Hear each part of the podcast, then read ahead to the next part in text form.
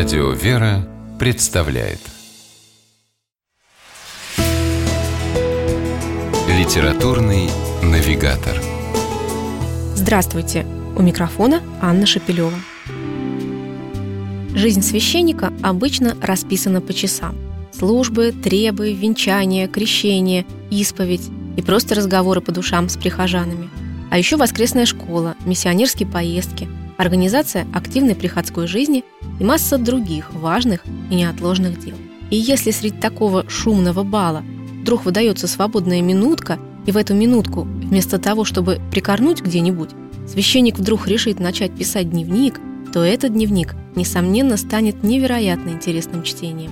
Особенно если написан он живо, увлекательно и остроумно. Протеерей Константин Пархоменко как раз из тех священников, что редко позволяют себе расслабиться. Кроме исполнения своих прямых обязанностей, он еще и на радиопередачи ведет, и сайт редактирует, и книги издает. Одна из них так и называется «Жизнь, написанная от руки. Дневник петербургского священника». В ней отец Константин собрал заметки, которые на протяжении нескольких лет публиковал в своем живом журнале в интернете. Получилось актуально, познавательно, а главное, очень поучительно потому что, читая книгу, начинаешь немного понимать, насколько нелегко иногда приходится пастырям с нами, прихожанами. Обращается, например, к отцу Константину женщина и заказывает сразу 40 молебнов. Естественно, батюшка спрашивает, зачем так много? «Чтобы исцелиться», – отвечает та. Священник осторожно интересуется степенью выцерковленности дамы. Часто ли исповедуется, причащается? Она ему в ответ «Я не настолько верующая, Отец Константин в растерянности. Объясняет, что молебен не магический обряд, что тут нужна прежде всего вера, а странная просьба продиктована суеверными предрассудками. Просительница обижается. А священник, в конце концов все-таки отказавшийся выполнить странную просьбу, мучается потом и места себе не находит.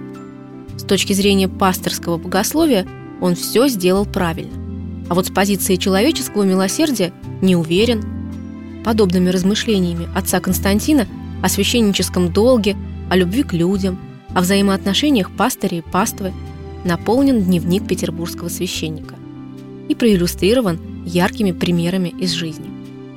Некоторые записи нелегко читать без боли.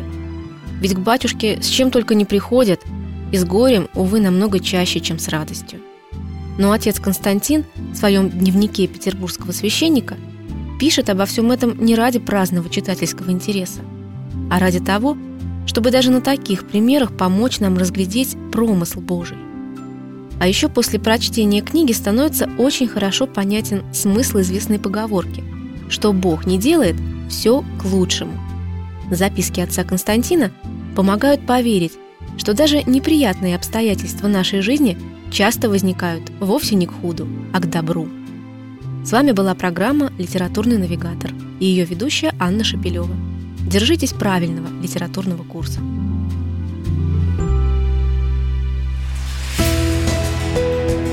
«Литературный навигатор»